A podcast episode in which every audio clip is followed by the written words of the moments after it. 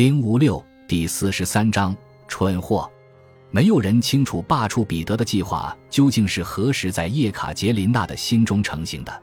作为彼得的配偶，她已经成为俄国的皇后，但是在政坛上，这个头衔毫无意义。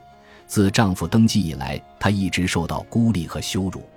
在发往伦敦的报告中，驻俄大使基斯写道：“看起来皇帝很少就国事问题咨询皇后。”基斯与其他外交官均认为，不太可能通过官方渠道与皇后陛下面谈或者进行特殊的对话。法国大使布勒特伊写道：“皇后沉浸在悲痛与不祥的预感中，认识她的人都说，几乎已经认不出她的模样了。”叶卡捷琳娜的处境自她怀孕后就变得更加微妙了，她的活动范围受到了极度的束缚，对于领导推翻丈夫的政变，她无能为力。甚至连鼓动别人都做不到。对自己的处境审视的越是仔细，他就越是能发现自己面临的危险。对他来说，最明智的选择还是从朝政中抽身出来，无所作为，静观丈夫的动向。叶卡捷琳娜从未放弃过自己的抱负，她只是任凭耐心指引着自己的方向。不出叶卡捷琳娜所料，彼得的失误。再加上他对她的屡次羞辱，反而帮他赢得了民心。二月二十一日，在彼得生日这一天，叶卡捷琳娜被迫给伊丽莎白·沃伦佐娃的礼服别上了圣叶卡捷琳娜勋章。这项荣誉历来只被授予皇后与女大公。所有的人都明白，彼得故意要当众侮辱叶卡捷琳娜，结果反而唤起了民众对叶卡捷琳娜的同情。布勒特伊曾记述道。皇后忍受着皇帝的行为和沃伦佐娃夫人的傲慢。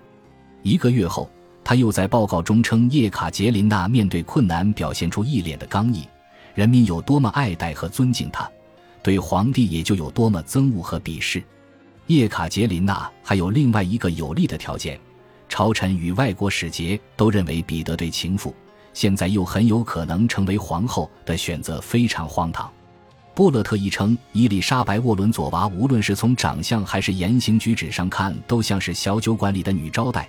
另一位亲眼见过沃伦佐娃的人说，她面部宽阔肿胀，还长着一脸的麻子，身材矮壮，毫无身材可言。还有人说她丑陋、平庸又愚蠢。所有的人都无法理解她究竟有何等魅力，竟然能抓住皇帝的心。四月十一日。在与世隔绝的居所中，叶卡捷琳娜的第三个孩子，即格里高利奥洛夫的儿子，悄悄地来到了这个人世。这个孩子名叫阿列克谢格里高利维奇，后被封为波布林斯基伯爵。婴儿被包裹在柔软的河狸皮做成的襁褓中，然后被人送出宫，交由瓦西里什库林的妻子照顾。叶卡捷琳娜的贴身男仆瓦西里对他可谓忠心耿耿。为了确保无人知晓这个孩子的出世，他主动提出由自己的妻子来照顾孩子。石库林知道皇帝喜欢看到火灾，等到叶卡捷琳娜的宫缩越来越剧烈，他便放火点着了自己在城里的家。他相信彼得与宫中的很多人都会蜂拥赶去欣赏熊熊的火焰。石库林猜的没错，随着火势向周围的房舍蔓延去，没有人再有心情打扰叶卡捷琳娜。她在一位接生婆的陪伴下等待着分娩。产后，叶卡捷琳娜康复得很快，只用了十天的时间，她就彻底恢复了体力，开始接待为她三十三岁生日前来道贺的达官贵人们。由于怀孕，叶卡捷琳娜一度失去了很多公开发言及露面的机会。现在，她终于摆脱了束缚。她告诉奥地利大使梅西伯爵，自己非常憎恶丈夫同他们共同仇恨的敌人。普鲁士新近签署的协定。五月，圣彼得堡的气氛日益紧张起来。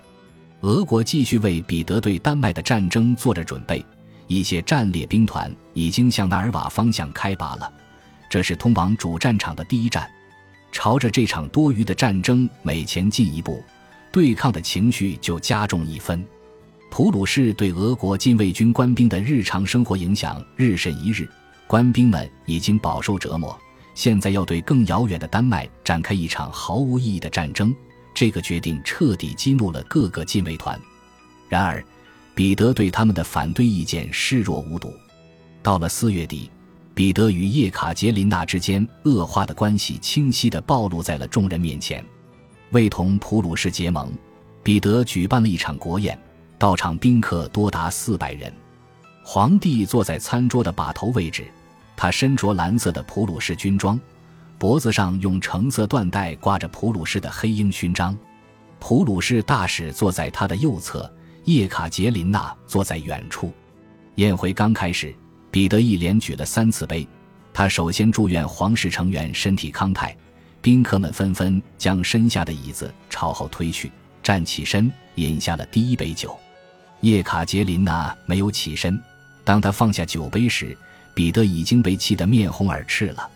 他打发副官去质问叶卡捷琳娜为何没有起立，叶卡捷琳娜让那名副官转告彼得，皇室成员仅指她的丈夫、儿子以及她自己。所以，她认为丈夫应该觉得自己是否站起身并不重要，也不存在是否得体的问题。副官再一次传话给叶卡捷琳娜说：“皇帝说他是傻瓜，还说他应该知道皇帝的两位叔父也都属于皇室，他们俩都是荷尔斯泰因的亲王，而且都在场。”由于担心送信的副官会削弱自己这番话的力度，彼得站起身，大吼一声：“蠢货！”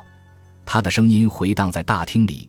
叶卡捷琳娜失声痛哭了起来，她冲坐在自己身边的斯特罗加诺夫伯爵转过身，请求对方给自己讲点好笑的事情。彼得让所有的人都看到他对妻子不仅蔑视，而且几乎已经不将她视作自己的妻子。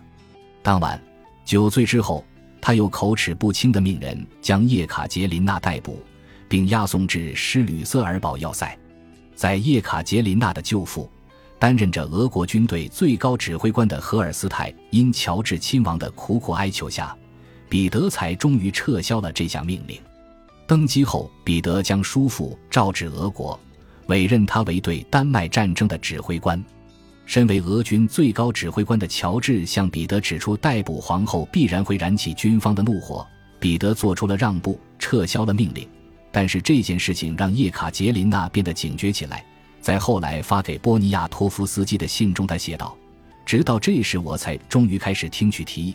虽然自女皇逝世以来，人们就不断的跟我提起这件事情。蠢货事件将所有的目光都吸引到了叶卡捷琳娜的身上。表面上，她自尊而顺从地忍受着公开的羞辱，但这只不过是在人前的表现而已。她从不甘心遭受如此的对待。她很清楚。”出于对他的痛恨，彼得已经打定主意结束这段婚姻，并将他从公众的视野中彻底清除掉。但是，占据优势地位的是叶卡捷琳娜，她是皇位继承人的母亲，臣民都看到了她的头脑、才干、勇气以及对俄国的热爱。在彼得一而再、再而三的犯错时，他的名望却在节节攀升。时机眼看就要成熟了。六月十二日。彼得离开圣彼得堡，去了奥拉宁巴姆宫。他要在一千四百名赫尔斯泰因士兵奔赴战场之前，将他们好好操练一番。首都不断传来令人不安的消息，但他所做的预防措施就只是命令叶卡捷琳娜离开圣彼得堡。但是，彼得不准叶卡捷琳娜入住奥拉宁巴姆宫。叶卡捷琳娜曾在这座夏宫里度过十六个夏天。而今这座王宫的主人成了未来皇后沃伦佐娃，彼得吩咐他移至六英里外的彼得霍夫宫。十七日，叶卡捷琳娜来到了彼得霍夫宫，为了以防万一，他将保罗留在了圣彼得堡，托付给帕宁照管。与此同时，奥洛夫兄弟周旋于各个禁卫军军团，在一座座兵营里挥霍着金钱和美酒。所有的恩惠都被冠以皇后叶卡捷琳娜之名。帕宁、奥洛夫兄弟与达什科娃明白危机将至。帕宁对叶卡捷琳娜的支持非常坚定。彼得与帕宁，一位是轻浮多嘴的君主，总把自己假想成战士，操着一口军营里的粗话；另一位是受过良好教育的政治家，风度翩翩，口风严谨，一丝不苟，为国家大事忙碌了半辈子。平日里总戴着铺了香粉的假发，身着精致的缎面衣服，这二者能维持怎样一种友好关系呢？而且，两个人的差异不仅限于为人处事这些方面，彼得曾经公开表示要将帕宁打发回瑞典。作为俄国大使，他的工作任务是为腓特烈和普鲁士谋利。这种安排完全违背了帕宁自己的政治主张。为人谨慎的外交官从未流露过领导一场革命的意愿，但时至今日，他不仅成了叶卡捷琳娜之子的监护人，而且在他的人生关键时期成了他的参谋。对于这些角色，他非常胜任。这时，又一位强权人物加入了皇后的阵营。他就是曾在十二年前日日往返四十英里拜访叶卡捷琳娜的基里洛拉祖莫夫斯基伯爵。伯爵受过良好的教育，为人和蔼可亲，备受朝臣们的爱戴。彼得三世的统治令他感到十分恼火。体型日渐丰满的拉祖莫夫斯基很清楚自己穿上紧凑的普鲁士军装显得多么滑稽，而且自己在练兵场上的笨拙令皇帝既生气又开心。彼得向伯爵吹嘘说，腓特烈国王已经任命他为普鲁士上校。伯爵刻薄地回答道：“若想报复他的话，陛下可以将对方任命为俄军的大元帅。”拉祖莫夫斯基将自己的未来寄托在了叶卡捷琳娜的身上，而他在很多方面都可以起到作用。他身兼哥萨克军队司令官、伊兹麦洛夫斯基禁卫军上校以及俄罗斯科学院院长等职务。在这个危机时刻，他命令科学院印刷部主任秘密印制了由帕宁起草并得到叶卡捷琳娜批准的公告。该公告宣布彼得三世放弃皇位，由叶卡捷琳娜继位。惊恐的印刷部主任不同意这样做，他认为此举太过于草率和危险。拉祖莫夫斯基死死地盯着对方，说：“你知道的已经太多了，现在你的命，我的命。”全都危在旦夕，就照我说的办。